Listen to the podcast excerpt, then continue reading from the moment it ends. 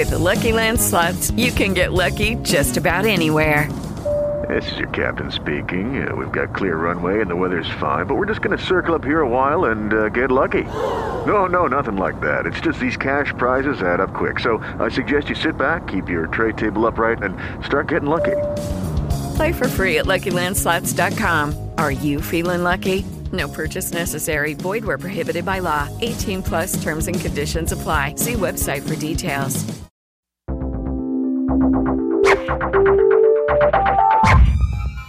Papo Ninja. Conversas e entrevistas transmitidas pela mídia Ninja e agora aqui para você. Eu sou Érica Hilton, estou neste momento co-deputada estadual pelo mandato coletivo da bancada ativista. Sou uma mulher negra, periférica, me considero transvestigênero e acho que todo mundo já deve ter conhecido ou visto esta palavra, né? Lutadora assídua pelos direitos humanos, pela pauta do movimento LGBT, pela pauta do direito à cidade, pela pauta da negritude. E estamos aí tentando construir um novo modo, um novo modelo de fazer política política institucional, né? Sempre fiz política na vida, porque meu corpo ele é político por natureza, mas neste momento, desde o ano passado, desde 2018, estamos aí incidindo na política institucional. Então eu estou agora com deputada estadual aqui em São Paulo. Isso aí, Érica. É muito importante a sua atuação é, dentro da bancada ativista, que eu acho que é uma nova forma de fazer política, de pensar a política, né? De ir contra essa política criada por homens héteros, cis, brancos, né? Que nunca foi feita para os nossos corpos, né? Então, aqui, começando a apresentação, vou me apresentar também. Eu sou Ana Claudino, eu sou pesquisadora, faço mestrado na UFRJ de Políticas Públicas em Direitos Humanos, Sou sapatão preta, também criadora do canal Sapatão Amiga no YouTube, do podcast Lesbo Sapiência, e estou aí nesses espaços entre a academia, a internet, tentando sempre levar essa informação que ainda é de muito acesso para a nossa população, para a população negra, população favelada, população LGBTQI, né? Estou sempre tentando pegar essas discussões acadêmicas e levar para dentro das comunidades que não têm acesso a isso, sempre com uma linguagem acessível.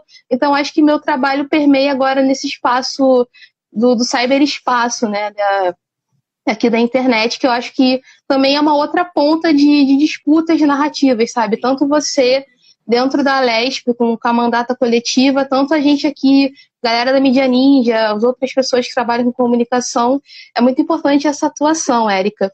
Então eu queria começar conversando com você, né, que essa semana foi é considerada a semana da luta mundial contra a LGBTQI-fobia, né, e também não foi uma semana fácil para os nossos corpos, né, e tivemos é, a perda do Demétrio, né, no último final de semana. Essa semana tivemos o João também e diversas outras pessoas que são corpos negros, corpos marcados, né? Eu queria conversar com você conversando sobre isso, né? Como é que a gente começa essa luta política para tentar diminuir as nossas dores, as nossas mortes, né? Porque ontem eu estava fazendo uma live com, com as minhas seguidoras e uma delas comentou comigo, né, que a comunidade LGBT, que aí, mesmo que a gente tenha ativistas já atuando, poucas são as pessoas que têm acesso a essas informações que nós temos, né, de direitos, de lutas, esse empoderamento aqui que nós temos, né.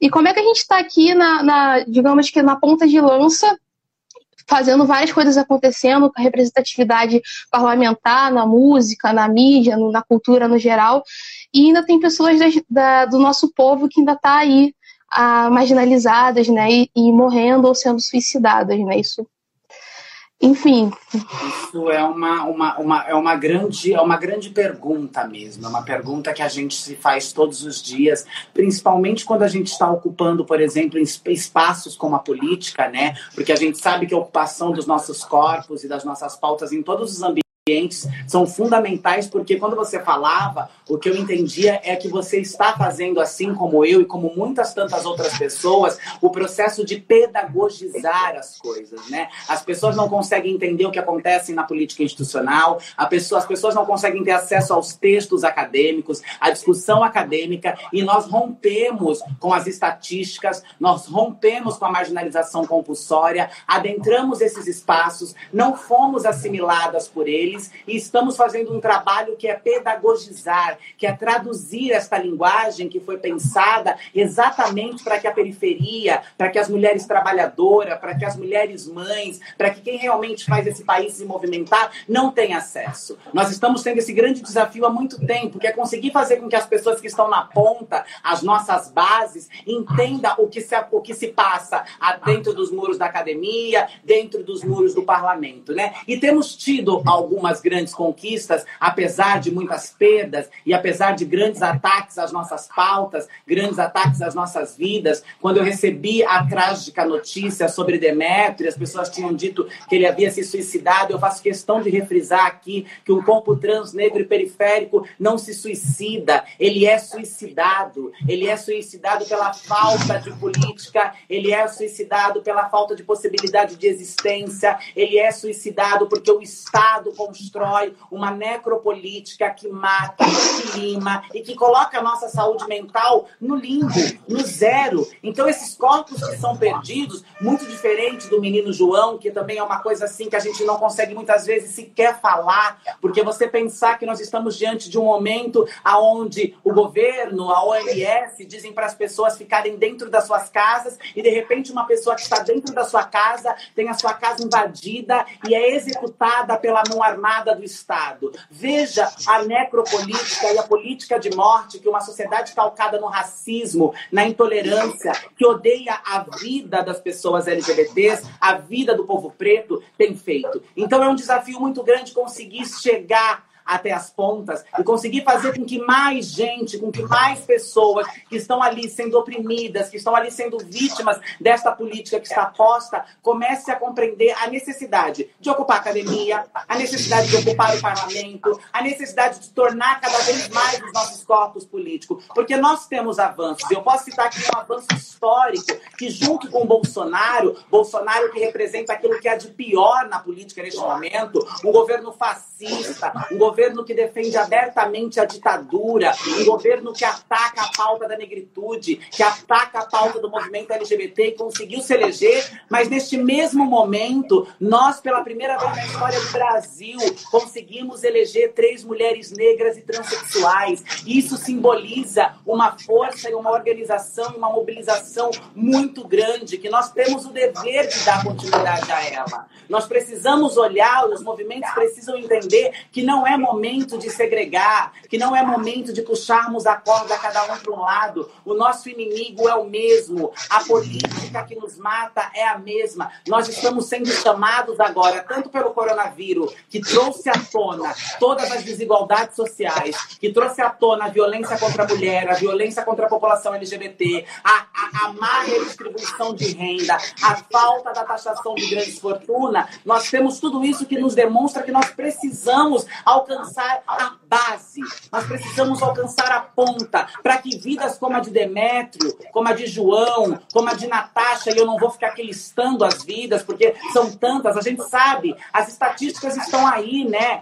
Elas estão mostrando para a gente qual, qual é o, país e o momento que nós nos encontramos. Nós precisamos fazer com que essas vidas sejam acessadas pelos debates que nós estamos propondo. Nós comemoramos o dia 17, agora domingo, né? O, o dia da luta luta contra uhum, a LGBTfobia e nesse mesmo dia nós perdemos um corpo transnegro. Nossa luta não é no dia 17, a nossa luta ela é diária, porque nós não temos o direito de amar, nós não temos o direito de ir e vir. Eu gosto sempre de apresentar o mesmo dado porque ele nunca muda. 90% das mulheres transexuais travestis no Brasil se prostituem de forma violenta e compulsória porque o mercado de trabalho não abre as portas para ela, porque não existe uma preocupação do Estado sobre a vida delas. Nós temos um problema problema estrutural quando nós falamos em negritude e quando nós falamos em população LGBT, que é tão, tão, tão profundo que é necessário buscar saídas e buscar pessoas como você, como eu e como tantas. Existem muitas pessoas neste mundo e é isso que faz a diferença. Nós estamos diante de uma política fascista,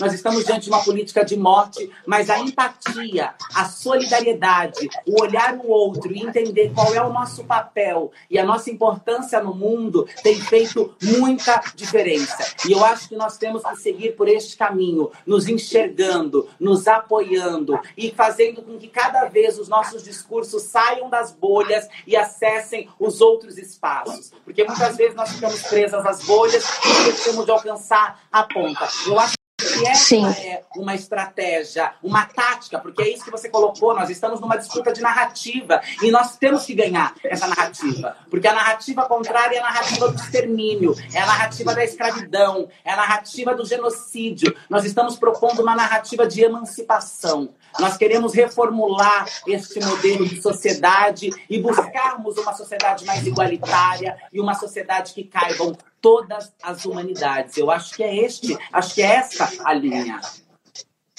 Não, o que você falou é, é muito importante, né? Porque está acontecendo agora um debate devido a tudo que está acontecendo hoje. Eu estava vendo antes da live aquele vídeo, né, do, do, Bolsonaro com os ministros, aquele vídeo horrível Socorro. que você vê aquilo em nenhum país no mundo. Você vai ver, primeiramente, um presidente falando um monte de palavrão assim e os ministros falando absurdos é, nossa ministra do Direito. Não dá para assistir, é asqueroso. Porque a gente já tá com a saúde mental no limite. A gente vê uma coisa dessa, a gente vai pro buraco mesmo.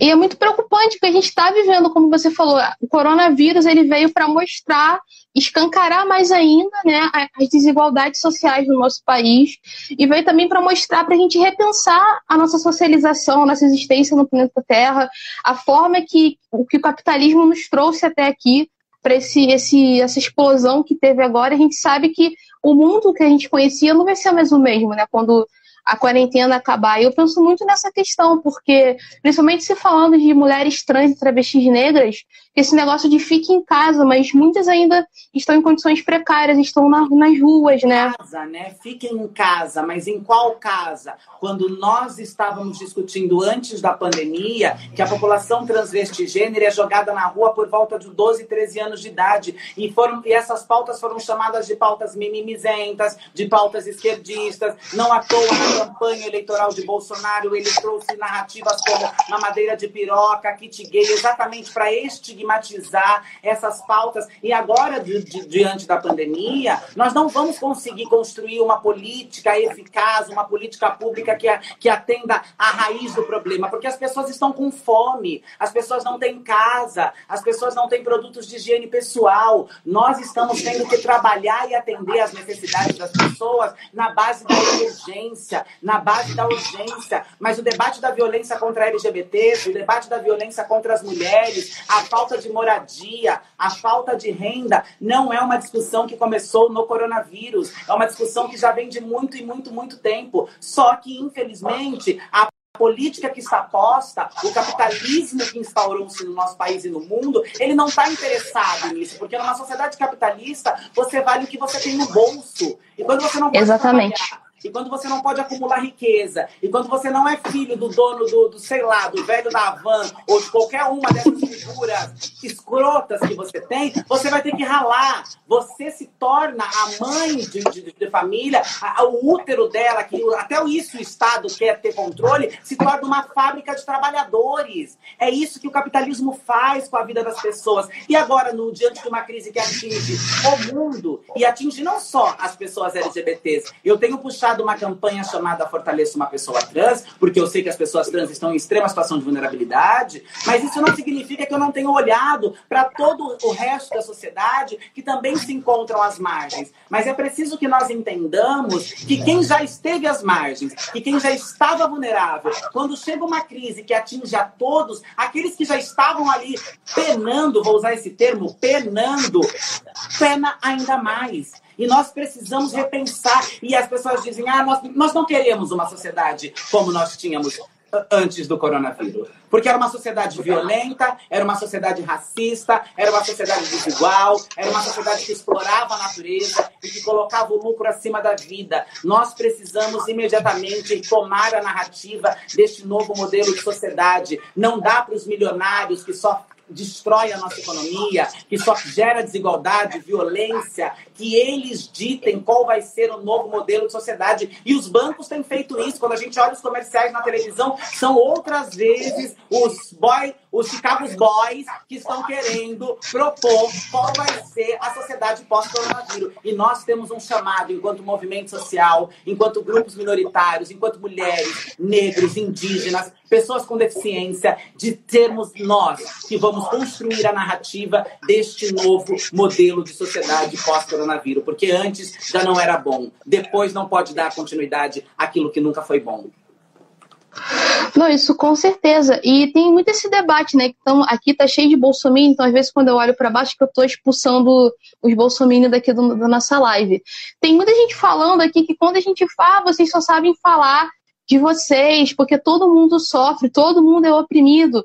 Só que as pessoas não entendem que tem escalas e escalas de opressão e que não é todo mundo oprimido. Porque no caso do coronavírus, a gente viu essa irresponsável dessa pugliese, né? fazendo stories dizendo foda-se a vida na casa dela, respeitando a, a quarentena, né? A gente sabe que para determinada classe social, que, é, que, são os herdeiros que você falou, né, as elites, os velhos da van e afins, o coronavírus está sendo uma oportunidade. Eu estava olhando outro dia que o dono da Amazon ele já vai ser considerado mais rico do que ele já é daqui a um tempo pós-coronavírus, né? Exatamente. E essas empresas, e essas empresas de entregas, como iFoods e Uber Eats e Raps e tudo mais, vão cada vez mais lucrar em cima do, dos nossos corpos, né? Porque são principalmente corpos negros e pessoas LGBTs que não encontram é, espaço no mercado formal de trabalho, com direitos garantidos.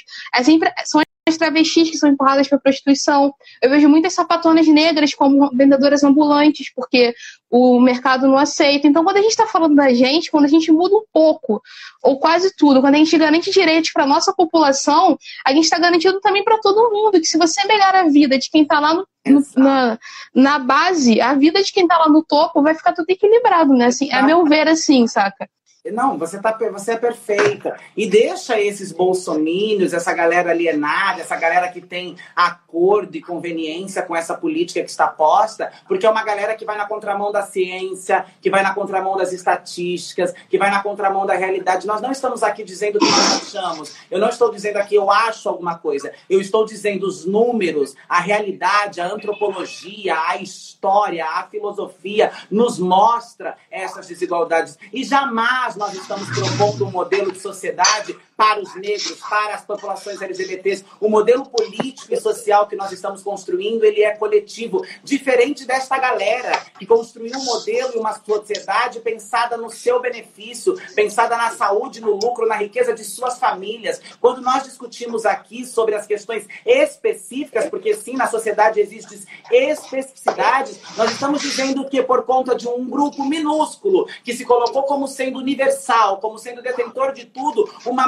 manada de gente é oprimida. Você citou, por exemplo, iFood, Raps, que nesse momento tem explorado a mão de obra do povo preto Sim. pobre, porque é uma forma de renda, porque as, a, a, as elites, a burguesia tem que lidar neste momento com o tédio de ter que ficar dentro de casa ou com ter que encontrar e lidar com seus próprios monstros. Este é o problema. Ter que lavar uma louça, lavar uma roupa, enquanto a classe trabalhadora, enquanto o povo preto, enquanto o povo pobre não está entediado porque tem que ficar em casa, fazendo smart fazendo seus exercícios, ou fazendo yoga, e todas essas coisas que surgiram da burguesia. O povo preto está preocupado para a fila da Caixa Econômica ser humilhado porque não consegue receber a renda básica emergencial, porque os seus filhos estão tendo que comprar bicicleta para fazer entrega no RAP e no iFood, porque enquanto a elite pode ficar em casa pedindo comida, alguém tem que entregar essa comida. E nós temos que apontar isso porque não é só sobre pensar sobre essa classe, é pensar que uma classe pode se proteger, pode se isolar, enquanto outras classes não têm casa para se isolar, precisa trabalhar, não tem renda. No caso das travestis, por exemplo, eu moro aqui no centro de São Paulo, numa região muito próximo a uma zona de prostituição. Todas as noites elas estão em números avassalador nas esquinas, porque a renda básica emergencial não foi pensada com especificidade para elas. Elas não têm o direito de se isolar. Quantas denúncias nós já não recebemos do aumento da violência contra a mulher já está posto, todo mundo já tem visto, mas o aumento da violência contra as LGBTs, o lar nunca foi seguro para muitas LGBTs e agora, neste momento, ele se tornou ainda mais, mais inseguro. Então, não é uma questão de nós falamos só sobre nós. Nós estamos propondo um projeto de humanidade que é emancipatório, que é coletivo, que inclui e englobam todas as pessoas, porque quando a sociedade for benéfica aos idosos, às crianças, às mulheres, à terra, à água, ao animal, às populações indígenas, todo mundo se beneficiará com isso. A gente só não se beneficia quando a sociedade é estruturada e pensada para uma elite exploradora, para uma elite folgada, que coloca o lucro em cima das nossas vidas. Então, por isso, nós vamos falar repetidamente de ser sapatão, de ser indígena, de ser viado, de ser travesti, porque a sociedade insiste em nos invisibilizar. Elas não constroem plataformas políticas, sociais e econômicas que valorizem a nossa existência. Por isso, a necessidade de reafirmar a violência, a morte, a exploração que esses grupos vivem por conta de uma classe que não quer reconhecer, não à toa vem aqui fazer comentários como esse, porque quando eles entenderem que a gente chegar, é, é taxar grande fortuna, é redistribuição da renda, é dizer que dá para todo mundo ter trabalho, é dizer que dá para todo mundo ter moradia, mas a classe média prefere muito mais ficar olhando a miséria do pobre e fazendo a manutenção dela do que entendendo quem está lá em cima, porque é importante ressaltar também, classe média você não é elite. Classe média, desperte, saia deste delírio. A elite está acima de você. Você é massa de manobra. Você é braço da elite para perpetuação das desigualdades. Acorda, classe média. Não é porque você tem que trabalhar e ganhar 15, 20 mil reais que você está lá em cima dando as regras do jogo. Essa ilusão que se criou que precisa ser rompida urgente. Não, é exatamente isso, né? Ele, é, aqui a gente tem essa elite, né? Que é a elite do atraso, que acha que. Essa classe média que acha que é elite, que é elite aqui no Brasil é uma minoria, sabe? Eles chamam a gente de minoria, mas a minoria são eles, né? Exato. né? Porque imagina se todo mundo aqui tivesse acesso às informações que nós temos, todas as pessoas negras, LGBTs, tivessem acesso a desses direitos, né? E eu quero aqui falar da, da questão de quando a Anitta, né, ela chamou eu não vou lembrar o nome da pessoa agora, aquela cientista política, jornalista da CNN, para falar sobre. Prioli. Isso, a Gabriela Priori, eu sou horrível com nomes. Ela chama para um público de, sei lá, de 48 milhões de seguidores que a Anitta tem. Ela chama para falar o básico de política. Muitas pessoas xingaram a Anitta, chamando de burra, ela falando do básico. Mas é básico para quem, gente? Sabe? a gente aqui sabe que é básico, mas enquanto a gente não falar o básico e todo mundo souber o básico, a gente vai continuar nesses atrasos, nesses absurdos, né?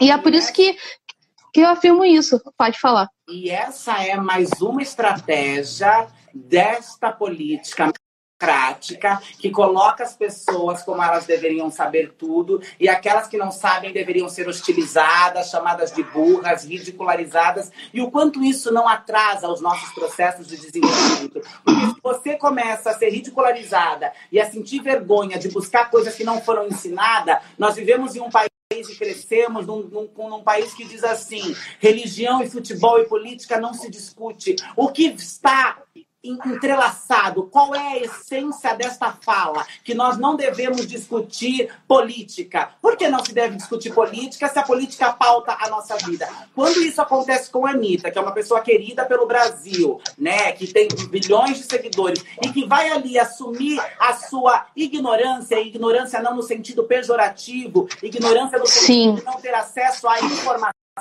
como milhões de brasileiros, nós temos que lembrar que nós estamos num país que tem um número de analfabeto e analfabetismo funcional gigante, que as escolas públicas foram pensadas para ser presídios de semiaberto, que faltam professores, que os profissionais da educação são mal remunerados, que não há incentivo para a escola pública, porque a escola pública não foi pensada para criar indagações, para criar pensamentos críticos, ela foi pensada para que filho do trabalhador possa assinar a carteira de trabalho. Então, quantos milhões de pessoas não têm acesso a esse debate? E não só por isso. Quando a gente pega, por exemplo, um debate da TV Alesp ou da TV Senado e a gente começa a ouvir aquela retórica, aquela linguagem que também foi pensada para discriminar e para fazer um apartheid social a partir da língua. Eu quero citar aqui um livro do professor de linguística da Universidade de Brasília. Não é uma pessoa muito querida, Marcos Banho, tenho milhões de críticas a Marcos Banho por conta da pessoa, mas escreveu um livro que eu deixo a indicação de leitura que é Preconceito Linguístico e ele é assertivo neste livro quando ele fala o quão a língua, o quanto foram se matando as línguas originárias das Américas, construindo esta nova língua portuguesa e pensada para segregar. Então as pessoas ouvem um debate político, as pessoas ouvem uma discussão em plenário, ouvem uma discussão nos espaços acadêmicos, ela não tem capacidade nem de compreender aquilo que está sendo debatido. Então o que Exatamente. Anitta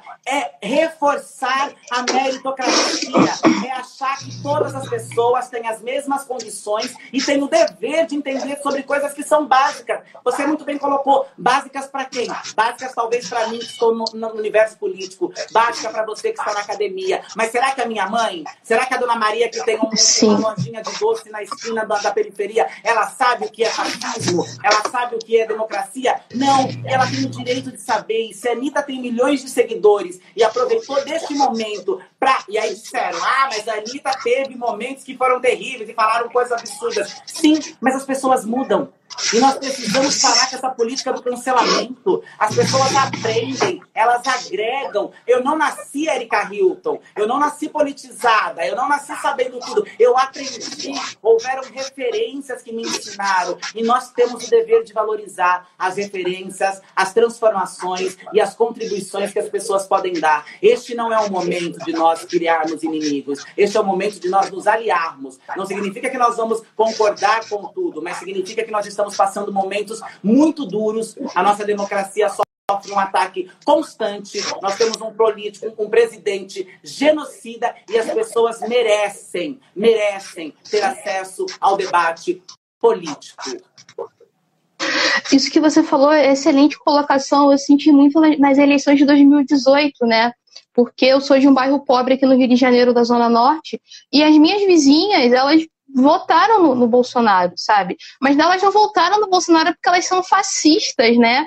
É óbvio que tem fascistas que apoiam esse fascista, sabe?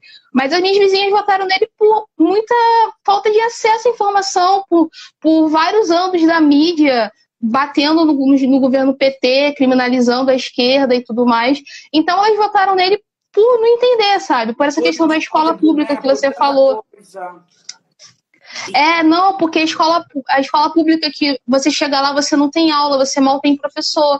Às vezes tem tiroteio, tem operações policiais aqui no Rio de Janeiro em horário de saída de escola, em horário de aula. Tem vários casos de professoras e professores que têm que deitar no chão com as crianças para a bala perdida não atingir.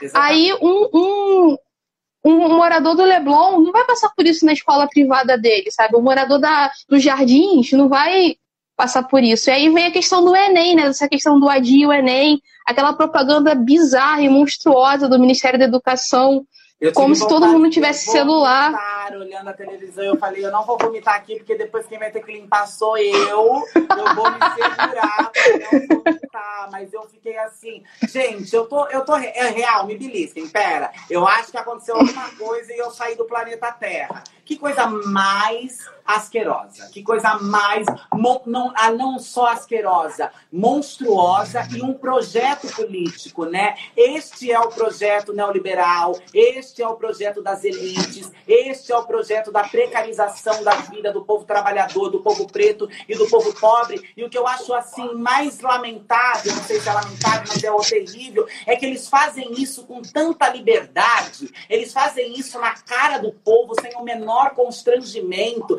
tá nítido. Usam atores negros para tentar representar uma certa diversidade, uma certa pluralidade que não existe. Aquilo é criminoso. E aí eu me pergunto, aonde estão as instituições deste país? Aonde está a divisão dos três poderes que diz que sustentam a democracia? Porque nós estamos vendo que as famílias pobres e periféricas não têm nem comida na mesa. Existem dados que mostram que é um número assustador de pessoas que não têm acesso à internet. Como que o parlamento, como o judiciário não intervém dentro da Constituição? Não é sobre ser golpe, não. É seguir medidas constitucionais. Porque golpistas são eles. Quem odeia a Constituição Sim. são eles. Cadê Cadê as instituições? O que elas estão fazendo quando elas veem que outra vez, toda vez o sistema educacional, a universidade pública foi desigual, não foi pensada para o pobre. Mas agora, diante desta crise, o governo falar estude como der, da onde quiser, como puder. Não tem como. Não tem nem como der, não tem nem como puder. É uma falta de respeito. É olhar para a cara do, do povo pobre e rir, e debochar, e dizer é isso mesmo que nós estamos construindo. Um lugar onde vocês vivam às margens, um lugar onde vocês vivam na precariedade. Este é o governo que está posto. Aquela propaganda é uma coisa abominável, abominável, abominável. Não, é, é, um absurdo. Eu fico imaginando se, na, por exemplo, na época do, do governo Dilma, do governo Lula, se, se, se tivesse acontecido algo assim, minimamente já teria já teriam feito um impeachment, fechado o Congresso, e ficam esses boçais, que é o único termo que eu posso usar, esses boçais fascistas adulterando informações. Eu estava vendo esses dias que eles adulteraram com a SECOM, né, adulteraram informação sobre a cloroquina, né? E é uma informação né, que tem chegado muito no, no WhatsApp das pessoas, né? E uma das questões que tem acontecido isso junto com esse debate da fake news é como é que a gente vai evitar a, a, a disseminação de fake news no WhatsApp, porque as outras redes sociais estão começando já a pensar em políticas de banimento de fake news, inclusive o Bolsonaro teve posts apagados pelo Facebook, né? Uhum. E no WhatsApp, como é que fica, né? E esse debate tem acontecido pela questão do acesso à informação. Muitas pessoas têm o celular pré-pago, pago o pacote de dados. Essa pessoa ela vai se informar pelo WhatsApp, sabe? E de novo volta essa questão do acesso à, à informação, né? É, não, é, é, é essa, é, essa é uma discussão. Agora tá tendo um panelaço contra, contra Lula, é isso? Não tô entendendo. Eu acho que eu vi Lula no, aí que você falou no final. É, eu acho que tá ouvindo um panelaço com. Percebam a loucura que estamos vivendo, né, gente? Isso será estudado, isso ficará nos anais da história para que futuras gerações, eu fico pensando como os antropólogos, os professores de histórias explicarão o que foi 2018, 2019, 2020, essa, polariza essa polarização desenfreada, calcada pelo ódio, pela ignorância, na contramão da ciência, é uma coisa muito assustadora. Estamos todos muito assustados e aí tratando da questão da informação, realmente foi um debate que, inclusive, o próprio Felipe Neto estava falando sobre isso no Roda Viva. Né? Isso. Né? A Kel Sherazade fez uma pergunta pergunta, eu também fiquei me questionando sobre, não sou também especialista para falar sobre esse assunto, mas é necessário, porque, por exemplo, eu, sou, eu como figura pública, que estou ali na internet exposta, o nível de crimes que eles cometem, desde racismo a ameaças de morte, é uma coisa que precisaria ter um controle, mas essas plataformas, Instagram, Twitter, Facebook, é possível. Agora, o WhatsApp necessita realmente de uma segurança, até porque a quebra dessa segurança expõe a nossa vida, expõe a nossa segurança, né? Como a gente faz? Esse eu acho que é um dos nossos maiores desafios. Como nós conseguimos pensar que as, que as pessoas desinformadas, que recebem notícias falsas e têm recebido horrores, né? Não à toa corre um inquérito no Supremo Tribunal Federal para tentar descobrir quem é que patrocina, quem é esse escritório das fake news. Porque é aquela matéria, é aquela notícia que chega e responde exatamente aquilo que você precisa, que vai de encontro com o, com o teu ideal, com o teu ideológico com a tua verdade. E uma das questões que eu pensei é: se, se estas coisas vão de acordo com tudo que você pensa, realmente não te coloca para questionar, desconfie, duvide. Mas para isso é preciso um nível de intelectualidade, de maturidade, de processo. A avó, a tia, a pessoa desinformada, quando recebe essa notícia, ela simplesmente acredita. E aí eu acho que é uma resposta que somos nós, a esquerda, os movimentos sociais, os ativistas, que precisamos dar. Nós precisamos também encontrar este mesmo caminho de comunicação para desmascarar essas notícias falsas, porque foram a partir de notícias falsas que Bolsonaro chegou onde ele chegou, porque você bem colocou do bairro onde você mora, pessoas voltaram em Bolsonaro, mas elas não são fascistas, elas não querem pegar numa arma e sair matando viado indígena por conta Sim. do território. Elas estão com medo, elas foram colocadas numa visão antipetista. A ignorância ignorância, a falta de informação também é um instrumento muito forte utilizado por esses políticos fascistas. E nós temos que começar uma construção de um discurso que façam as pessoas entenderem que é necessário combater e enfrentar o obscurantismo, o negacionismo, o revisionismo histórico que neste momento tem sido feito assim, de uma forma avassaladora. As pessoas têm que ter compreensão do que é o revisionismo histórico, porque os políticos têm se validado de resgatar as histórias, de transformá-las naquilo que eles bem entendem. E aí falta, falta acesso, porque a, a, a, população ela já vem precarizada lá da primeira infância. Ela já vem precarizada lá, porque também essa precarização é um projeto político. Não à toa eles odeiam Paulo Freire.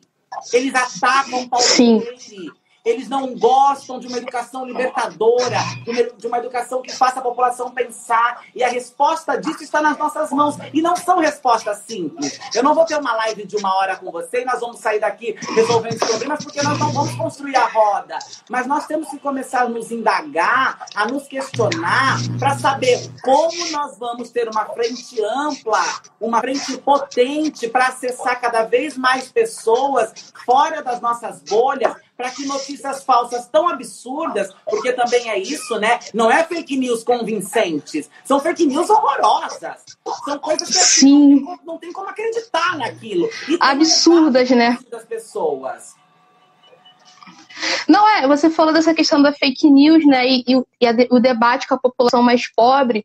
Eu lembro que na época das eleições de 2018, uma amiga do meu avô, meu avô tem 73 anos, uma senhorinha também chegou para mim falou que ela recebeu no zap que o, Bolson, o, o, o Haddad ia colocar famílias venezuelanas para morar na nossa casa. Ele ia pegar a casa de todo mundo do Brasil e ia botar uma família venezuelana para dividir a nossa casa contra a nossa vontade.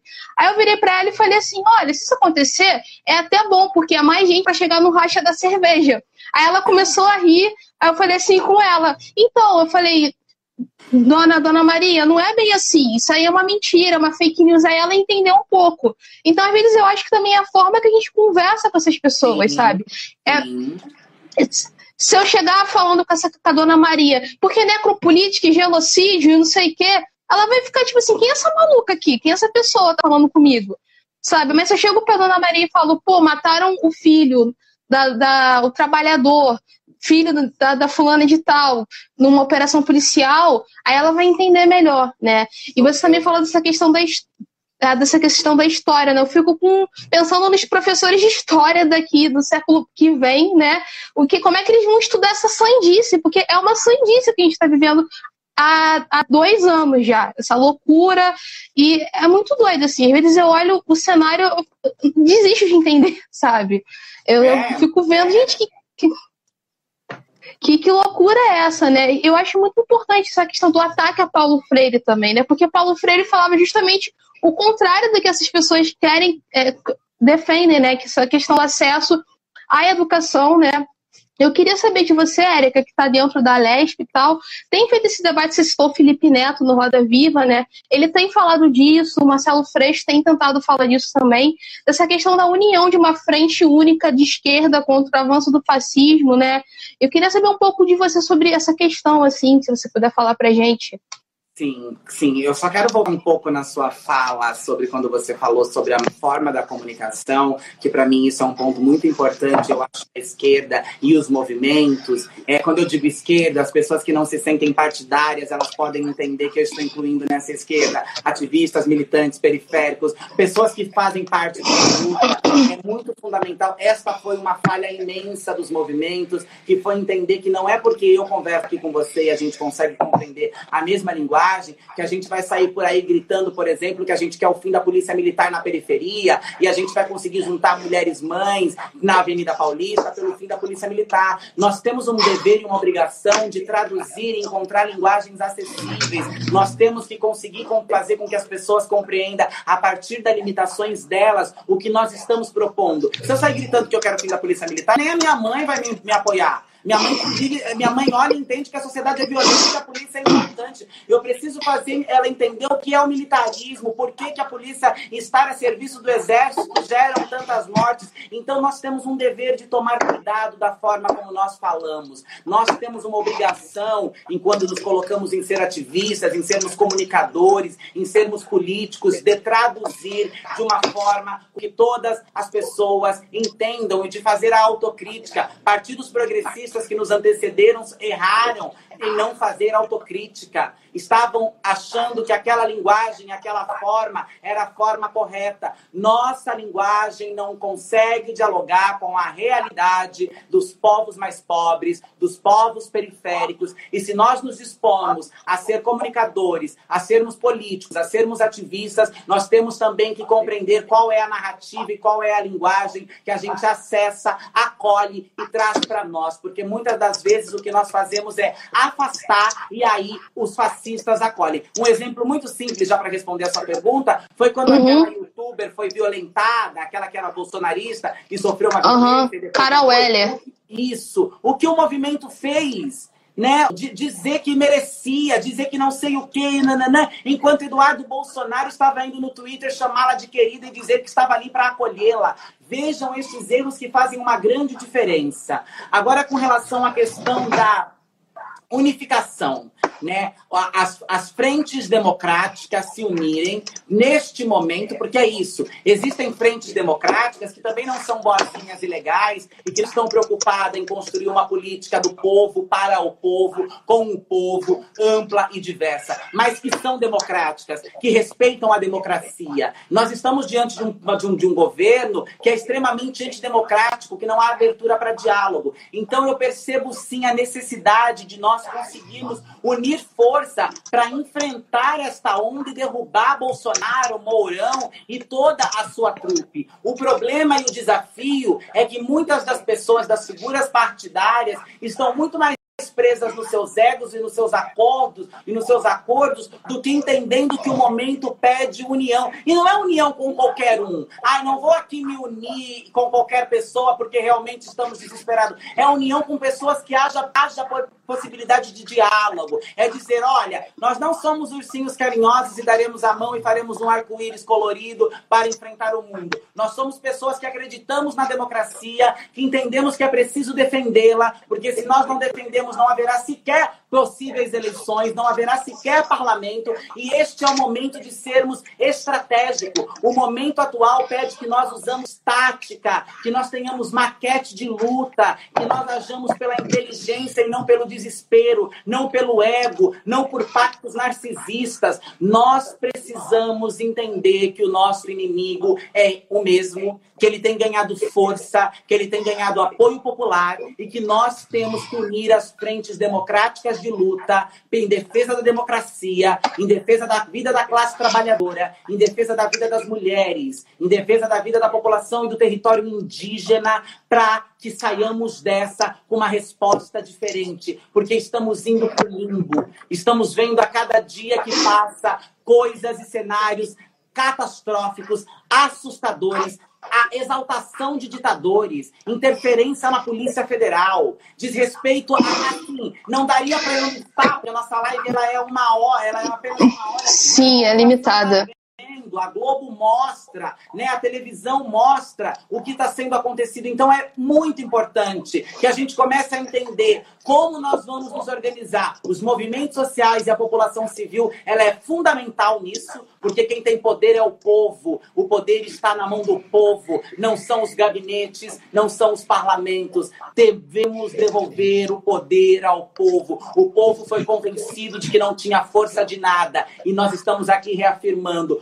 povo tem poder de revolucionar e o povo precisa se conscientizar. E aí as frentes políticas de democráticas precisam imediatamente se organizarem, se unir, se fortalecer para que nós possamos derrubar Bolsonaro e toda a sua trupe que coloca a vida de milhares de brasileiros em risco, que faz com que falte comida na mesa do povo, que faz com que pessoas tenham que ir para a prostituição para sobreviver, que mata numa polícia assassina junto com seus governadores. É muito necessário a unificação de, uma, de um campo democrático que esteja disposto a lutar e a enfrentar esta, esse fascismo sombrio que tem nos assolado. O fascismo sempre dá as caras. Em outros momentos eles já apareceram e foram um Sim. pouco. Foi a mobilização social, foi a luta que destruiu essas milícias, que destruiu essas oligarquias. E o momento pede união, pede coragem e nós precisamos colocar a cara para bater contra tudo isso que vem acontecendo. Não, é muito válido isso que você falou e também a gente precisa entender que o fascismo não está concentrado apenas na imagem do Bolsonaro. O Bolsonaro representa, ele é a ponta de lança de todo o pensamento fascista que está alinhado ali à elite empresarial, as, a, a algumas religiões também, estão, as religiões neopentecostais estão alinhadas, principalmente aqui no Rio de Janeiro, que nós temos as religiões neopentecostais alinhadas à milícia. E óbvio que não são todas as pessoas evangélicas que são milicianas. A gente tem uma parte desse grupo que está alinhando a, a milícia para em alguns territórios tomarem conta de tudo. Né? Então, assim, o fascismo é algo muito maior que a gente precisa entender que ah, é só tirar o Bolsonaro. Não, não é só tirar o Bolsonaro, é a luta ela nunca vai acabar. A revolução ela é constante, né? A gente não pode achar.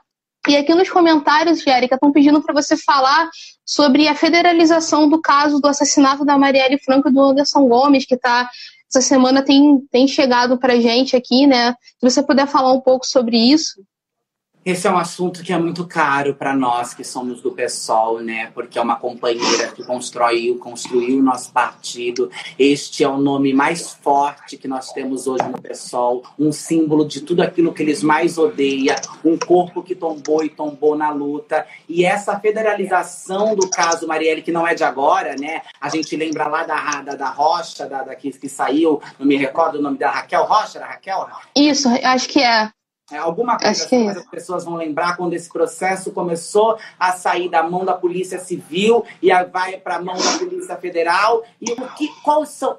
Assim, a gente não pode afirmar absolutamente nada porque não temos provas e não somos alinhados a essa política que sai por aí fazendo acusações aleatórias. A gente trabalha em cima de provas, a gente trabalha em cima do trabalho investigativo da polícia. Agora nós estamos assistindo a uma interferência absurda e criminosa de Bolsonaro na direção da Polícia Federal para proteger a si, para proteger seus filhos, e não sou eu quem estou dizendo, é o Supremo Tribunal Federal, é o ex-ministro Moro, é a mídia que mostra isso o tempo inteiro. Então, qual é o interesse desta, desta pauta que até agora não foi resolvida? Nós já estamos aqui há tanto tempo sem saber quem mandou matar a Marielle, por que mataram a Marielle. Exatamente. A Polícia Civil não avança, a Polícia Federal muito menos. Nós temos que lembrar que quem está à frente da Polícia Federal e, e, o que está acontecendo na Polícia Federal são exatamente movimentos para obstruir, para dificultar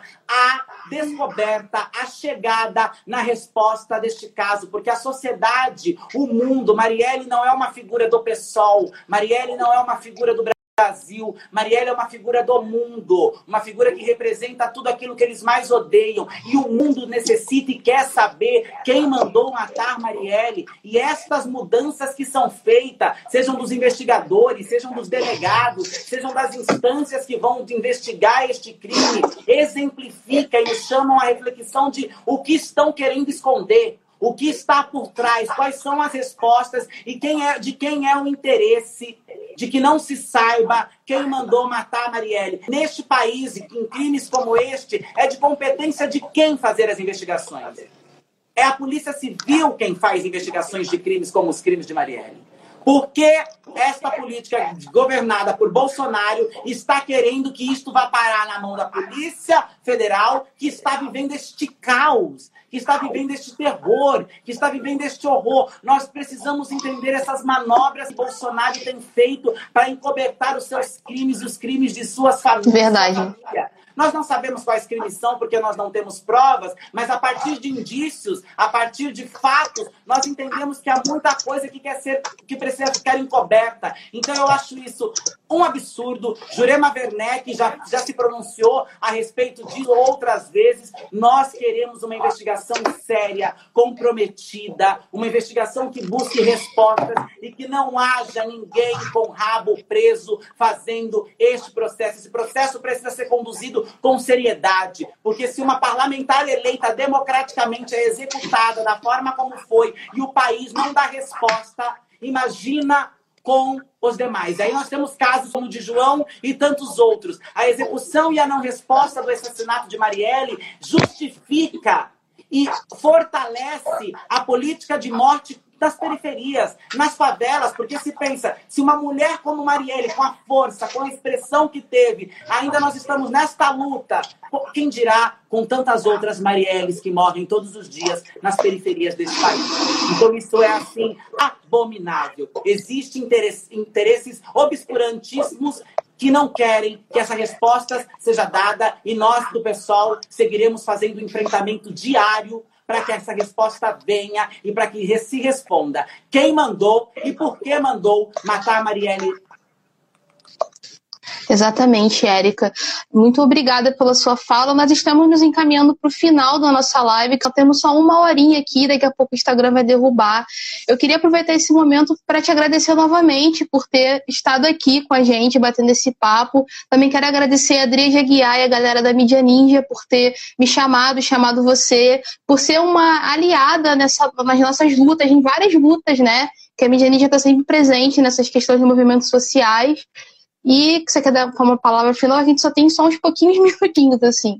Estou aqui acompanhando também. Eu agradeço muito a sua mediação, agradeço a Adriade, que é maravilhosa. Quero dizer que esta semana que vai entrar, eu estreio a minha coluna na Mídia Ninja. Mídia Ninja, que é uma. Aê! Eu agradeço muito o trabalho exemplar, necessário, que a Mídia Ninja faz para a nossa sociedade. Um jornalismo independente, um jornalismo que comunica com uma linguagem acessível. Me coloco sempre à disposição para ser parceiraça desse projeto que é tão, tão, tão, tão, tão necessário e dizer que seguiremos em luta Fiquem ligados, porque estrearei a minha coluna. O texto já está pronto. Demorei, porque é isso. A gente está numa correria, mas vai uhum. agradecer imensamente ao convite, a todo o espaço que a Mídia Ninja sempre proporciona, como uma aliada que nós precisamos. Dizer para as pessoas que elas sigam na luta, que elas cuidem da saúde mental delas, aquelas que estão sozinhas em casa, que elas se lembrem que estar, so, que estar sozinho é diferente de solidão